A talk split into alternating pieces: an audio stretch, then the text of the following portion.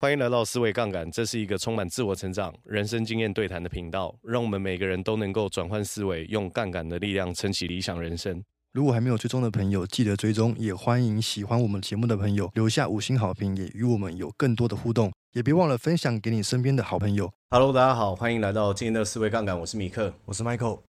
最近其实生活算蛮精彩的啊，啊，看流星露营，然后还有什么？去欣赏一场非常豪华的音乐响宴， 哪里有音乐响宴？音乐响宴在台中，台然中后对啊，在台中，哦然后去就是听完之后，然后回来台北讲课，啊， 然后就去香港了，然后你护照就不见了。 我护照不见，经历了悲伤的五个阶 段，最后还是接受了，还是只能接 受，少了四天的回忆。但也没有关系，我帮你 P 图真的是 P 的蛮不错的，对对，大大家都以为我找到护照，我还是特别解释一 波，结果根本没有。哎根本没 有，然后我我要先跟大家讲一下，就是如果护照不不见的话要报案，啊，要报案因为其实护照蛮值钱的，啊，一本二十万一本二十万对，那这个是会有人卖的。哦，所以如果你是有护照，因为这个算是重要证件嘛，是如果不见的话，还是要有正常程序去可以处理。你这样讲会不会有人发现商机了？我我不确定，但是我们的大家是会杠杆听众，大家我们一起做做一些正当生意就好。好榜样。但看流星雨真的是蛮赞的，有看到几颗有算出来吗？没有算，但真的蛮多的，因为两天都蛮多的，两天都有两天都有。然后昨天是大爆发，大爆流星雨大爆发，流星雨大爆发，每个小时会有一百五十颗，哇，那不就但你咻不一定咻咻看得到啊，因为那个，哦因为你视野范围不一定可以拉那么广，对，所以有时候稍纵即逝，你没有注意到就是没有注意到那有那种不明飞行物体吗，啊。我白天的时候我看到疑似，疑似怎么说怎么说就是一个白点在那边， 啊？然后我跟我的朋友对都看到了，啊，可是我们也不确定是什么，对，所以我们也可以，我们也把它称为 UFO，因为 UFO 实际上中文翻翻译就是不明飞行物体。对，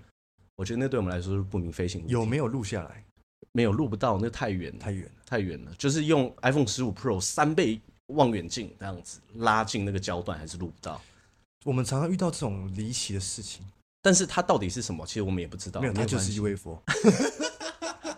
在我们的世界 观里面对对对对，蛮蛮好玩的对。老实说，我觉得在接近大自然，尤其我这次在看看星星的时候，看出一个体会， 看出风采因。为因为因为你知道星空的变动，其实它就是跟地球的相对位置嘛。对，我觉得那个就跟人际关系很像，有些人距离你近，有些人距离你远，对有些人在你的观测角度他比较耀眼，啊，有些人比较暗淡。有些人稍纵即逝。对，但是它就是一直在转换，一直在，然后有时候会出现流星，就跟你生命当中会出现有一些人他稍纵即逝一样。对，哇，就觉得嗯，在看看星星的时候也是看出蛮多启发的。哇， 我们今天其实要跟大家聊一个话题，嗯我其实上次是本来打算直接跟大家聊，呃，就是我们讲五个核心欲念，对但我觉得五个核心欲念，我想要准备的更完整，再跟大家分享。嗯对嗯因为我觉得这个是很值得把它讲透的。就像我们上一集讲的，其实光角色这个都很有机会单独拉一集去把它讲完。对，角色定位嘛。对，那那其实其他的核心欲念，比如说怎么样创造亲和感，啊，它也有做很多说明跟很多干货。哦，但是我觉得有一个主题，我看了真的是太有感觉了，就是我迫不及待想要跟大家分享，什么主题就是如何处理强烈情绪，很难呢？很难呢、你知道护照不见的时候情绪有多大吗？不过那个是个人的，就是如果是在关系当中，尤其是进入谈判， 哦，那你要怎么样可以去处理这些呃比较强烈的情绪？有方法。有方法嗯啊，我觉得，而且我觉得都很值得参考。啊，然后你就会知道说，哇，谈判专家真的很会讲话。哦，你在看他写书的时候，因为我觉得我已经一直在雕琢自己的用字遣词。对，那你在看他写书的时候，你就觉得说，哇，这个讲话真有艺术。 那因为我觉得人际关系很像跳一场舞，是就是哎、跳舞就有边界感嘛，哎，你跟这个人距离要怎么拿捏啊？你下一步要怎么跳？那就跟沟通跟关系其实长得非常像，是，对。然后我觉得作者，你听他去用词的时候，你就知道，嗯，他在人际关系这行舞一定跳得非常优雅。所以你等一下会教大家怎么跳，是不是？等一下会教大家遇到那种很爆裂的舞伴，对啊，我们要怎么样跟他一起跳一场漂亮的舞？ 然后其实这这个作者在开篇的时候就引用两个人说的一段话，就是美国第三任总统汤马斯·杰弗逊，他是这样讲，他说生气的时候数到十再开口说话，如果真的很生气就数到一百。屁嘞，真的假的 啊？那马克吐温是说生气的时候数到十再开口说话，如果非常生气那就骂骂脏话。哦是内心骂骂脏 话，对，内心妈妈章，我嗯不是、我不确定。那个马克吐温说的，那其实作者诠释是这样，就是我们与其为了我们的任何负面情绪贴标签，对就我们不如去看一下是哪一些核心欲念没有被满足。嗯，然后呢，我们接下来要怎么做？就是我们不要想到要怎么样如何去控制它，对，而是我们要想如何去激发，像我们上次说的正面的情绪，嗯，去让这个负面情绪变得比较缓夹。对，好，所以我们今天要跟大家聊的就是这个。首先，我们要先讲强烈负面情绪它可能会造成什么影响。什么影响？强烈负面情绪它会窄化你的注意跟视野的范围，意思就是看到的都会比较是负面的吗？因为大部分应该是说你的情绪正在最强烈、对，那个张力最大的状态，你其实就只会关注到你的情绪而已，哦，对吧？你就不是会，你不会注意到其他事我情。不爽什么事情，我就会专注在那个不爽的事情上面。对嗯，因为你你你情绪起来的时候，其实有很多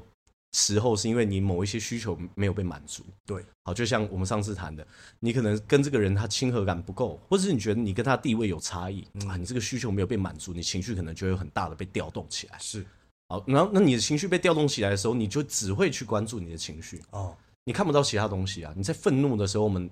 我们真的视野会很大的被缩小。很狭 隘。很狭隘，嗯而且最有可能的事情是你的思路会偏离正轨，然后你没办法清晰跟灵活思考。 啊，有点想起啊，剩下什么灵活思考？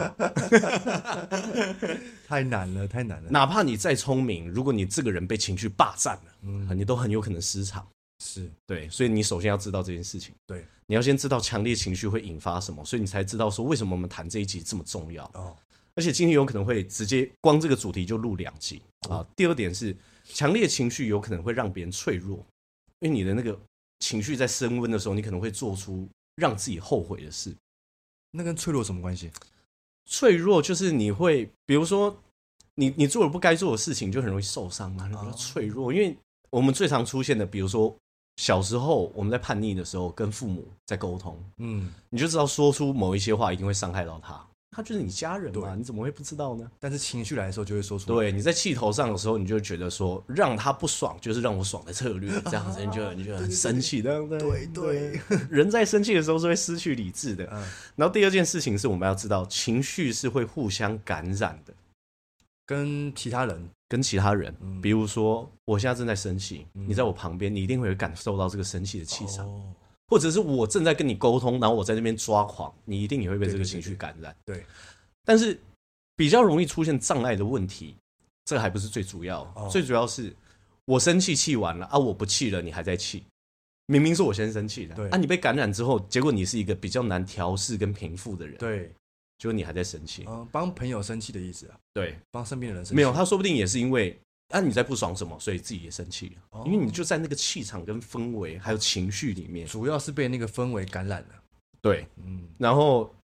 像我之前就很常有这种经验，哦，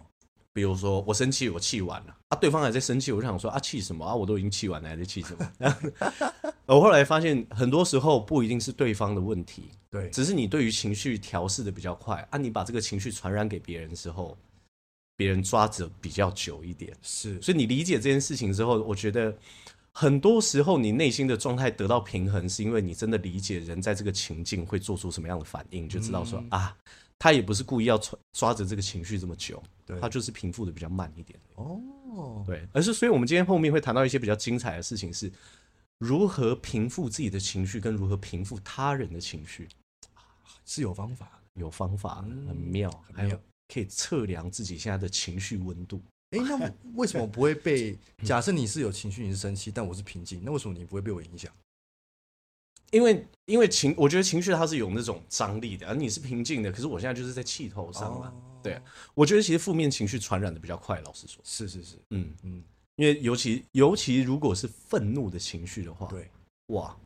因为你你气氛马上就剑拔弩张了嘛，主要是因为那个张力，是不是？对啊，而且你你会发现整整间只要有一个人生气，那个气氛就很容易变得非常紧张。只要有一个就可以了。 对，只要有一个就可嗯以，大家就不敢讲话，这样子。想说哇，又有人对不对？头上有乌云呢、对对对，还在打闪电，，哦，有火焰哦 小心嗯哦。 所以负面的情绪如果像雪球般这样越滚越大的话，你其实应该要越早处理越好，不然的话那个伤害绝对都是很大的。哦，所以我们要先跟大家讲，怎么样先测量自己的情绪温度。情绪怎么测量？嗯，你情绪温度这个是要靠觉察，所以作者其实也是给一个方法，他就是要让你自己去判定一下在哪一个阶段。嗯所以第一件事情是最危险的状态是你的情绪失控，这是最危险的。这危险状态，情绪失控就是已经超过沸点。哦通常象征的表现是什么？你已经脱口说出不该说的话，啊，或是动手打人，对，这这个就是已经失控了啊啊！如果你到这个时候才觉察，就太慢了。 所以我们要看一下下一个是什么？我的情绪现在是否是危险？嗯，危险是什么意思？就是已经过热，很快就要爆发，你知道要来了，这时候就已经过热，我还没爆，但是我的情绪已经满到喉咙了，嗯呃过热，这就过热。对，好，那第三个比较平和的状态就是我的情绪还可以被管理，嗯所以你要先问自己说，我现在情绪是可被管理的状态，还是已经危险，还是已经到失控？对，那最好是你在可管理跟危险的时候，你就已经有很大程度的觉察，因为可管理是什么意思？就是在控制范围内，我不只可以意识到我的情绪，我也有能力去约束它。嗯，啊，这个就是在控制范围内，哦，我感受并掌握自己的情绪，是，这个就是可可控制的状态。所以你要迅速评估当下对于情绪的驾驭能力。嗯所以我们来先简单，我觉得作者有给出一个提醒，蛮棒的。他是说，如果已经被情绪占据心力，然后你没有无暇顾它了，就是你没有时间去理其他的东西，这时候已经到达至少到危险的程度了。就对你一直被情绪带着走，哦，虽然你还没有做出一些会让你后悔的事情，但是现在已经很危险了。就有很有可能会做出后悔的事情，对，风险极高。，对，所以我们待会会有好几个方法来告诉大家说，如果现在危险了，我们要怎么处理？啊，很棒了，很棒，好，所以你要先测量别自己的温度，但是你也要评估对方的情绪值到哪里，评估对方，因为评估对方的情绪值是这样，我们两个在沟通，如果虽然我没有情绪，但你很有情绪，那我们也不用谈了，嗯，对吧？对，所以作者是这么讲的，他说你要当一个优秀的侦探，要觉 察，要觉察，比如说你要留心他有没有做出不寻常的举动，嗯，例如说什么？例如说，他们是不是讲话越来越大声啊？或者是说他们是不是改变了音调啊啊？或者是说他们是不是压低了声音，或是太过安静，就已经在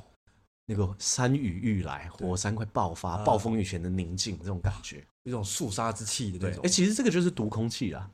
读空气哦啊，对，就是你能不能感受到对方现在快压起来？那个读是读书的读还是对啊，读书的读哦读空气，就是嗯，你读懂空气，你就知道说嗯对方现在快失控。其实这些都是象征，比如说你说压低声音，或是很久不讲话，嗯明明迟到了很久却没有给你理由，或者说他们的脸部开始变得僵硬，哦啊开始有点就是总之就是状态不太对，状态不太对嗯啊。所以你只要稍稍微做观察，其实你都可以知道他正常模式是不是脱离了他现在原本应该有的模式。嗯，啊，所以这个很重要，你也要去做这样的观察。然后他说，双方对于实质上的话题进行第一次会面之前，不妨先私下会面一下，因为你这样就可以更知道说他的正常模式长什么样子，啊，你就更容易观察出他现在是不是处处在不正常模式里面。对，因为通常一个人在不正常情绪呃的模式里面，很多时候都是被情绪影响。嗯，对吧？那有没有人是情绪其实很满，他已经就是到危险边缘，但是你看不出来，到危险边缘，但看不出来，我比较少遇到这他一种 很。会演，很会压这种，哦，我觉得多多少少都看得出来，只是你的、你哦敏的锐度观察，对对对，是不是足够细腻？嗯，还有第二个步骤是什么？第二个步骤是我们要验证，验证，验证是什么意思？就是你要去，你你可以透过假设的方式，比如说，哎，你是不是对于这件事情真的是不开心？然后你你这个是可以验证，因为我们猜情绪有时候是会猜错的。哦，对对对对对，好，所以我们要先去了解摆摆脱强烈情绪不是我们的目的，而是无论是正面跟负面都透露出他有一些需求没有被满足，对比如说你没有给他选择，他没有被尊重到，这些都是。对，可是我们要知道，为什么我们在上一集跟大家讲说，情绪你不应该忽略它，嗯或者是压抑它。嗯，原因是因为情绪它是真的可以传递讯息的。对，我们来举例哦。好，我们今天在讨论一个专案，啊，有一个人开始露出不不耐烦的情绪了、嗯诶你这个时候就会想要赶快啊，好好，那我们赶快拍板定案，啊哎、对吧？所以负面情绪它可能也是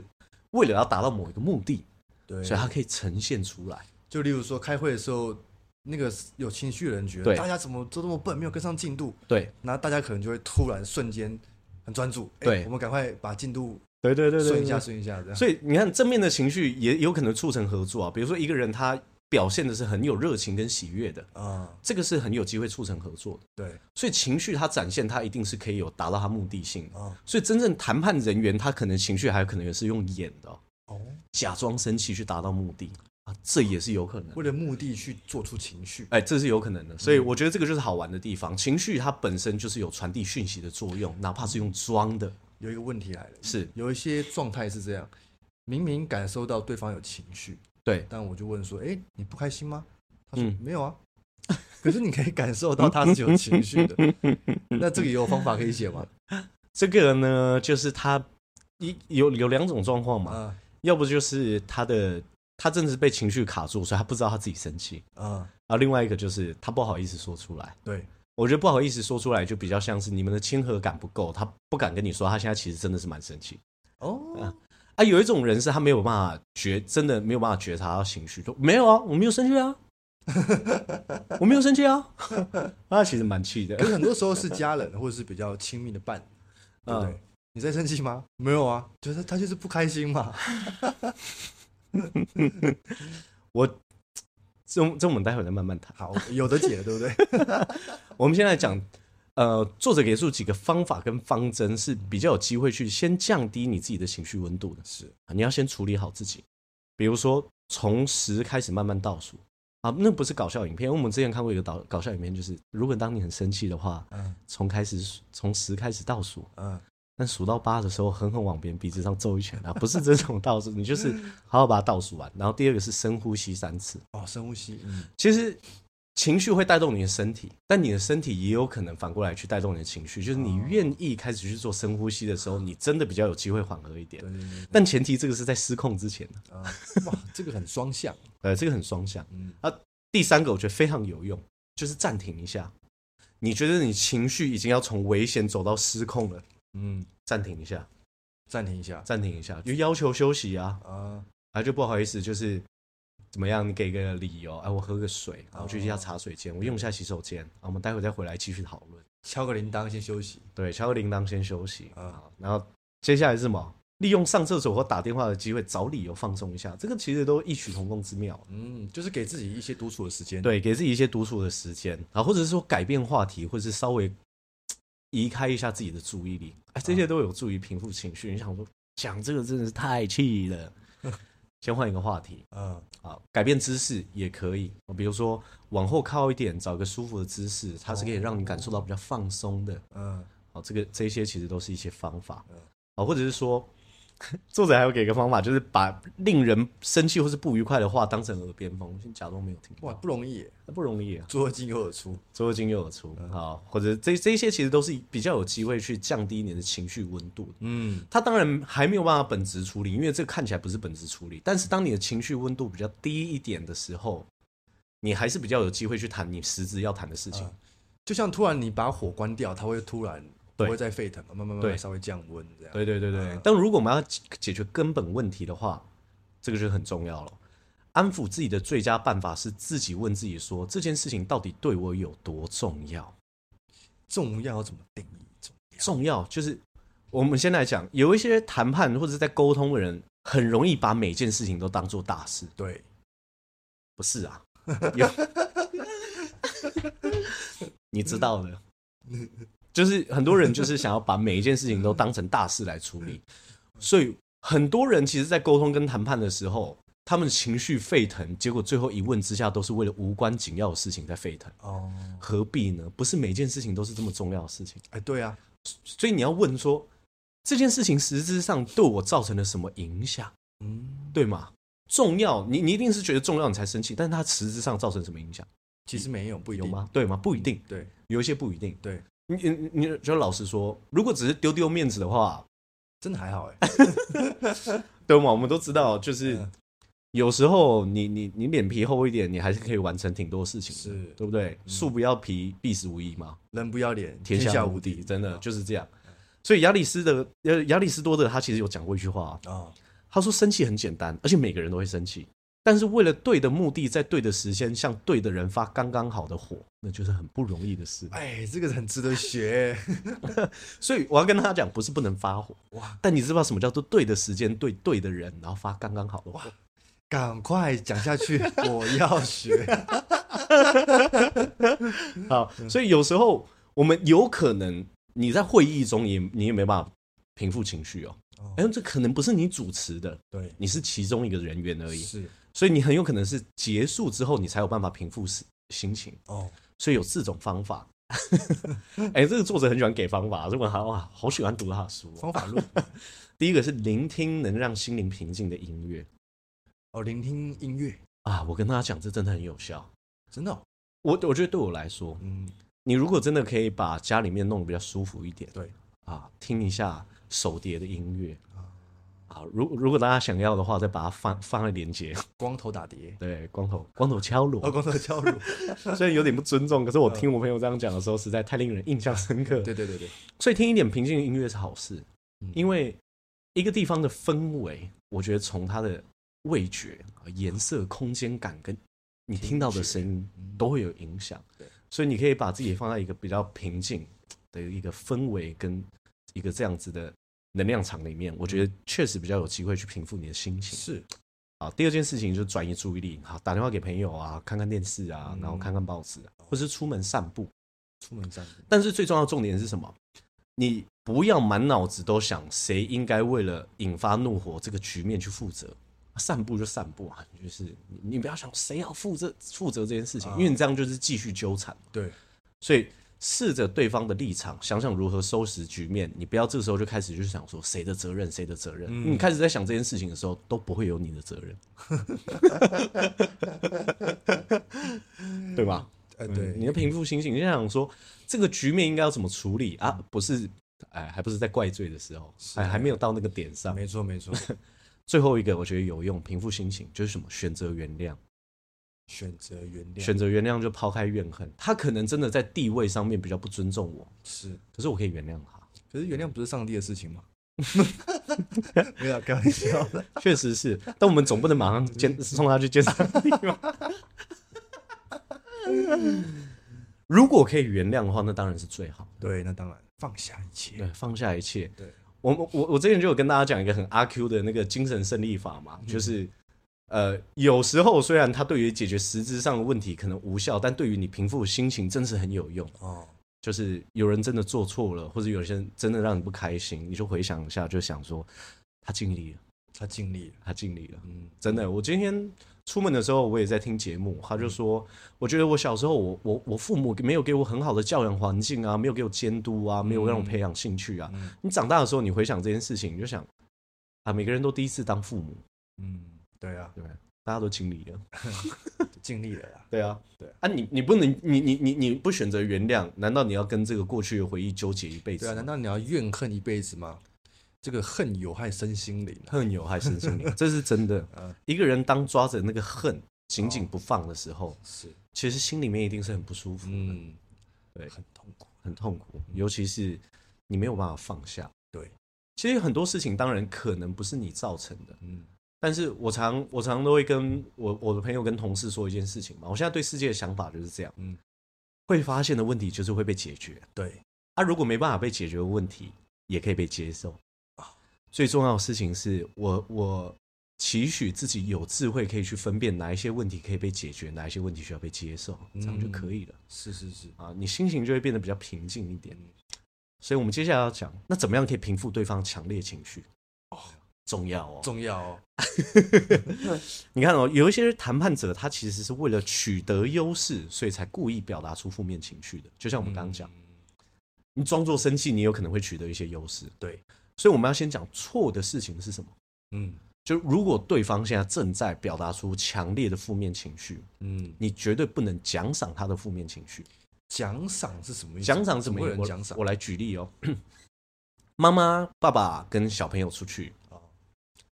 这个也是一种谈判吧。比如说，小朋友就是觉得说：“我靠，我现在就要吃冰淇淋这样子，我呀很很生气，我要爆掉了！你不给我吃冰淇淋，我就大哭。”这样，哦你买给他冰淇淋，这不就是奖赏吗？哦，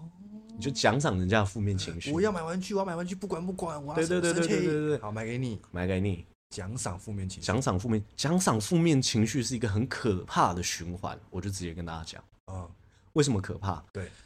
一旦第一次的开端在负面情绪展露之后，他还被奖赏，他以后你你想说啊，没事啊，他就到这边，他就会 OK 了。对可是有一些事情是有底线，你就知道你不能再奖赏他了，嗯他就会用更强烈的负面情绪去测试你的底线在哪。我到底要展示多强烈跟多负面的情绪，你才会再次奖赏我？因为他不会学，他嗯，因为他没差，他没有差啊，而且他在过去的行为模式，他认为这是行得通的啊、嗯，那是你教他的。呃，但但是如果有这个循环是可以打破的吗？如果有这个循环是可以打破的吗？我觉得你要学会怎么样跟对方去沟通嗯，啊。但是这个是，如果我们有一天聊到聊到幼教的主题 的话，我们再跟大家讲。但就是说，如果他过去都会是给奖赏，你突然嗯举例听到这一集啊，发现不能那样做，对，你突然不给他奖赏啊，他会不会有更可怕的一些行为跟举动？我觉得这个就是因为这个议题比较大，因为我、啊我觉得现在要回答这个一定都是讲看情况，太多可能性太多可能性了。啊因为他到底是因为什么开始负面？啊、他的情绪需求到底是什么？我知们道不知道。这个要专案处理啊，对对，对要专案处理，这我们要另辟蹊径，嗯是是对对对。 所以你不能让他学会原来表达强烈情绪的时候，我会被满足，而且会被嗯奖赏。对这个绝对是达梅德斯，不不能这样子。对，好，所以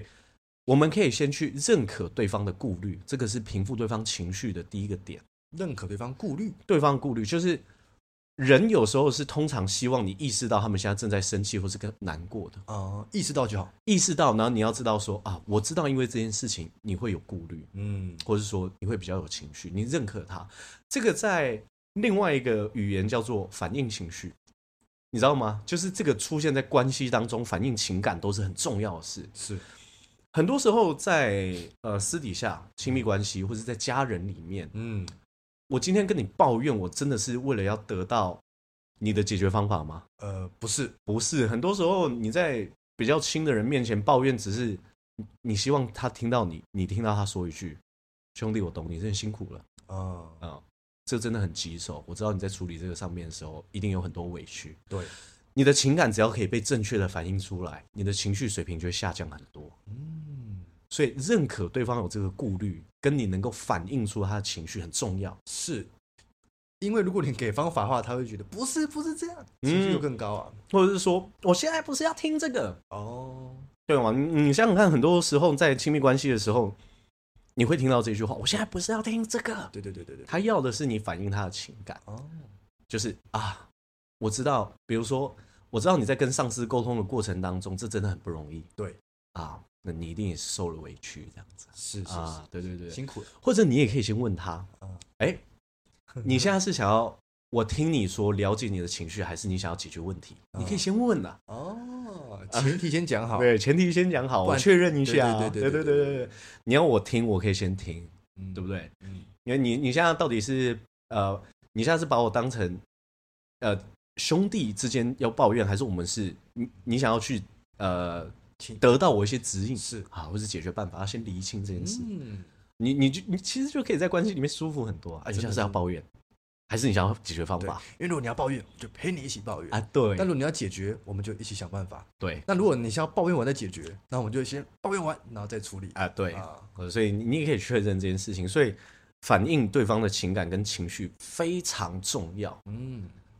人会觉得孤单的原因，通常不是因为真的是自己一个人很久，是因为觉得没有人了解他，不被理解。不被理解。所以我们常讲嘛，那个“女为悦己者容，士为知己者死”。啊，知己者是什么？就是知道自己会有什么情绪啊，是或者是是说是知道自己会有什么样优点的人，就是知己者。对，所以能够反映情感很重要，哦所以你要认可对方的顾虑。嗯哼，好，第二个怎么样可以平复对方情绪的方法，就是休息一下啊。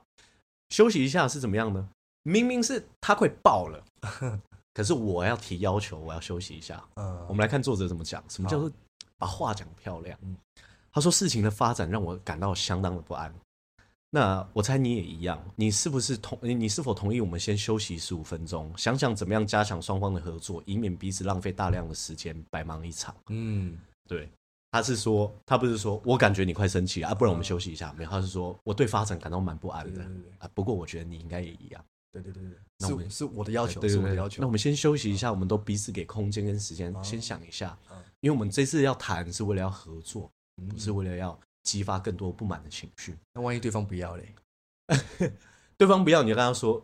就是你可能没有这样的需求，那没关系，可是我有，那不然你可不可以让我休息一下？啊，对，是，嗯，他同意，他同意让你休息，某种程度上他也在休息。对啊，对啊，对啊。哦，所以这个就是把话讲漂亮。嗯所以休息的期间，我们要再提醒大家一次，双方都不应该想是谁造成现在的紧张情情势，嗯而，是要想我们怎么样可以合作，继续往前走。对，好，所以我们要再跟大家说，都还没有到责任理性的阶段，不要一直在想说，就是他嗯会开那么那么不好，难道是我的问题吗？然后还有一个做法是什么？换人或者换地点。换人是什么意思？换人是这样，就是因为有时候你在进行谈判的时候，你可能有助理，嗯，然后换人就是说，哎，那不然我们先让我们的两位助手先讨论半个钟头，针对后续的事情，他们可以先脑力激荡想几个点子，然后再回来讨论，是是好就是先先换人讨论这样，哦，换个场景，啊、其实都可以，都可以，对，哦是这些都是方法，嗯这些都是方多法。方法。你看哦，《孙子兵法》就有讲嘛，你你你你只要打仗，就一定会有人受伤。对，对吧？所以你你你就就快爆了，快打起来的时候，你就是怎么样都要先不哦要缓战争和一下，对，不要要战争，呃，因为战争绝对是没有人会赢的啦。啊到底到底谁赢了，就是输多输少而已。，对对对对对，所以不要战，我觉得是最好的策略。是是是是是是是，所以你还是最终要去厘清跟诊断对方到底是哪一个需求没有被满足，所以不开心，嗯，这很很关键。所以需求就那五个而已嘛，需呃，应该呃，可以这么说，可以这么说。最在关系跟谈判之中，有可能会触发你，让你情绪到沸点，就是这五个。嗯，对啊，就是你没有被尊重啊，或者对方其实不是你自己人啊，你对他不够认可啊，啊，这些都有可能等。等，嗯，对啊，或者是说他可能觉得他自己是大学教授，就高你五等啊，嗯啊就想要把你压着打，你就是小朋友啊，爸爸打小孩啊，对这对样对，你就可能会很不满意。所以我觉得你可以透过观察，或者是询问，或是一些方式去理解啊。比如说你旁边其实有人，你可以问一下助理啊，我刚刚是不是哪一些话，你觉得我是不是有不尊重到他，哦，嗯超过了，超过了，让他生气了？或者是不是直接问对方也是可以？直接问对方也是可以的对。啊，所以这个我们呃之后一定会拉回来跟大家聊，就是五大核心欲念，嗯比如说怎么样可以创造亲和感，哦这个也很重要。啊，所以提出问题来验证假设，就是说，比如说，我可以这样问：我是不是说了什么，或是做了什么惹你生气？因为很多时候我们有可能会猜错，对，没错，哎、有可能会猜错，有可能会猜错你你觉得你把些我告后，你还是有可能会猜 对错，哎一定会一定会，一定会。所以你可以问说：哎、我是不是做了什么让你不开心？确认一下嗯。而且我觉得，通常啦，在理性的状况下，对方应该也会觉得你是尊重他的。嗯，啊，因为还没有到沸点，不然你问不出这句话。啊已经沸点就不用问这句话，因为他一定是受不了了。就是如果你带的是挑衅的方式去问，那那当对然啊 就是啊，你现在是不是有什么不 满？对啊，你现在是不开心，啊，现在是怎么样？那那就不行不行不行，因为我们其实很容易去轻易的假设对方会有什么样的感受，但是我们其实很多时候还是会猜错的对，啊、这个是很多时候你自己的假设，这个也是你一定要去验证。对，一定要验证，不然就会活在自己的幻想里面。他没错，所以我们要先讲一件事情哦，做出情绪反应的时候，你一定要先搞清楚你的目的是什么。哦，做情绪还要先搞清楚目的哦、对啊，我快爆了。那我我我如果真的要让这个情绪出来的话，那我我这个情绪应该也要有目的吧？哦，你没有目的，你就不你就乱发脾气嘛？乱发脾气难道不是目的吗？有些状态的时候，没有啊，乱发脾气。呃如果真的单纯只是乱乱发脾气，你说目的的话，就是让别人觉得你是疯子啊， 对不对？给他笑，我们给他熊，跨向熊笑，对不对？ 可是可是对他来说，他情绪宣泄啦，他可能不 care 啊，我管你们怎么样，反正我就宣泄了。那那就是疯子。对，那是疯子好。可是最重要的事情是，如果你只注意到你冲动的情绪，你很容易忘记初衷，哦，